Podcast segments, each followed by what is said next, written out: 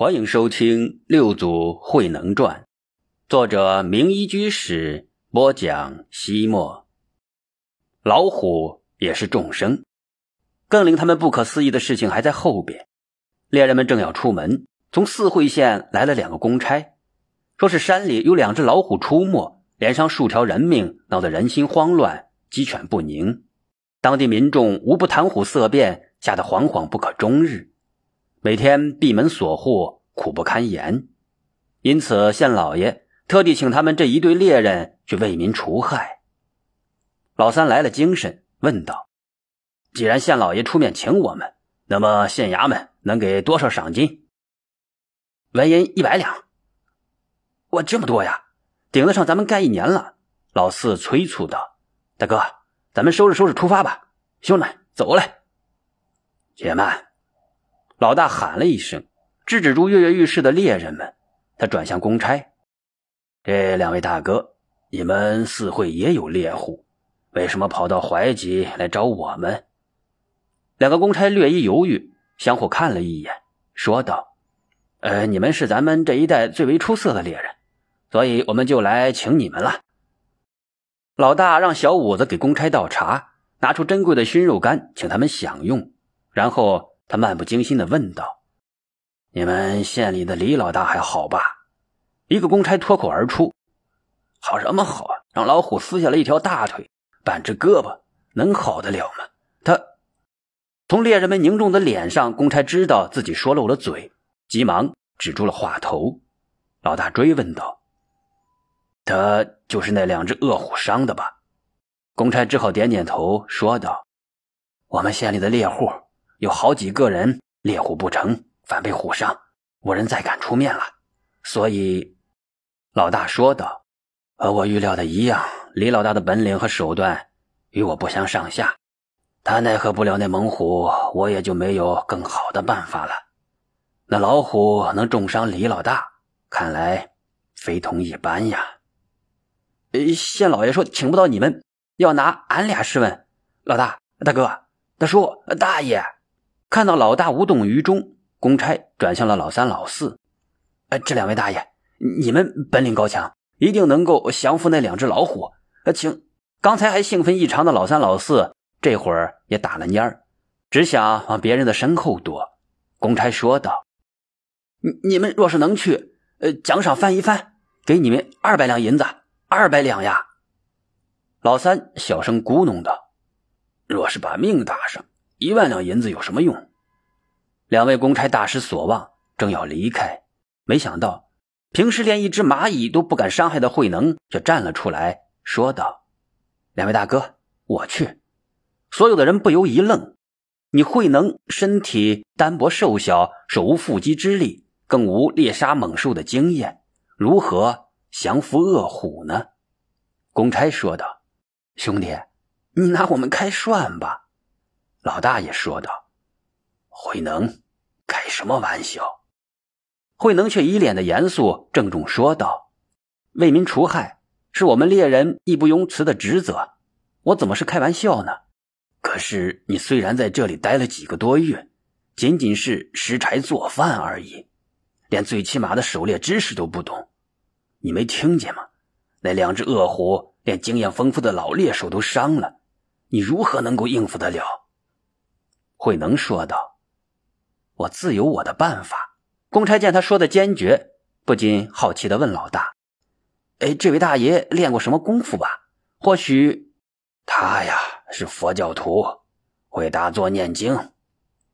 不过老虎可不是吃素的呀。”公差更失望了。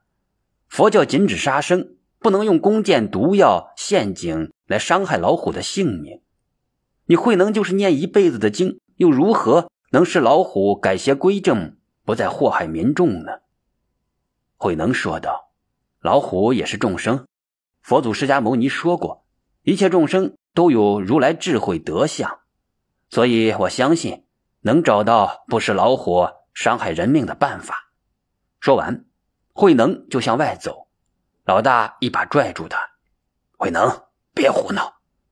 大老虎不是小猴子。”你何必白白葬送自己的性命？”慧能说道。佛祖释迦牟尼曾经舍身饲虎，我若是为民葬身虎口，也算死得其所。再说，老大，我也不会死。我小的时候曾经与一只老虎面对面坐了一个多时辰，它都没吃我，所以我一定能想法平定四会的虎患。真的，慧能点点头。猎人们想起慧能与野猴子戏耍等等种种的不可思议，便不再阻拦他。慧能只身来到四会县猛虎出没的地方，他虽然不怕死，但也不想无谓的被老虎吃掉。他努力思索着幼年时期与猛虎相对的情景，他那时心不在焉，根本不知老虎就在身边，既不因伤害逃避，又不因自我保护而防卫，所以人与虎虽然面对面，但并不对立。由此可见。人若是没有害虎之心，老虎便也没有伤人之意。他再次想起了释迦牟尼佛舍身饲虎的故事，心里马上想到：老虎吃人是因为饥饿，若是肚里有食，它当然不会冒险咬人。人们常说，恶虎扑食，恶虎难挡。恶虎之所以凶残，是因为饥饿威胁着他的性命。慧能心中持着降魔神咒，在两只老虎伤过人的山野里查看。他发现，这里的山民在开春之前放火烧荒之时，将方圆几里山野里的茅草都给烧光了。以草为食的兔子、野羊、梅花鹿等没了食物，远走他方。老虎是一种有相对固定捕猎地盘的猛兽，他在自己的势力范围之内找不到草食动物，肚子饿时。自然会攻击闯进来的人类。于是他在念佛、持咒、祈祷的同时，用县衙的赏银让村民买来了一些食物，投放到老虎经常出没的地方，并渐渐的将食物投向了荒无人烟的深山老林。天感地化，那两只猛虎终于潜入了大山深处，不见了踪影。四会一带的虎患就这样平息了。后来。慧能在这里烧炭为生，隐居多年。人们为纪念他，将这一带的山野叫做福庐山，有扶持鲁氏之意。唐朝末年，人们在山下修建了一座寺庙，名曰六祖寺。慧能平息虎患后，又回到了猎人们的身边。有一天，猎人们正在林中穿行，突然，他们发现一只大鹿站在空地上。老三悄悄地拉开弓，嗖的。向鹿射了一箭，啪，未射中，箭支射进了旁边的树干里。但是那只鹿站在原地未动。老三又搭箭拉弓，老大制止住他，悄声的说道：“千万别再射了，鹿的听觉最灵，一有风吹草动就跑得没影了。而这只鹿一动不动，太奇怪了。咱们千万别冲撞了山神。”猎人们悄悄的摸过去。看到地上一只小鹿被俘虏射死了，大鹿就站在小鹿的身旁。老三跳过去一推，大鹿砰然倒地。原来他早已经气绝多时了。老三乐得蹦高：“哎，这回赚了！俘虏射死了一只小的，还搭上了一只大的，哦，我们发财了！”老二在大鹿身上查看了半天，说道：“咦，奇怪呀，这只大鹿怎么死的？”身上连一点伤口也没有，也不像是病死的。更奇怪的是，他竟然站着自己死了。管他怎么死的呢，只要肉没坏就行。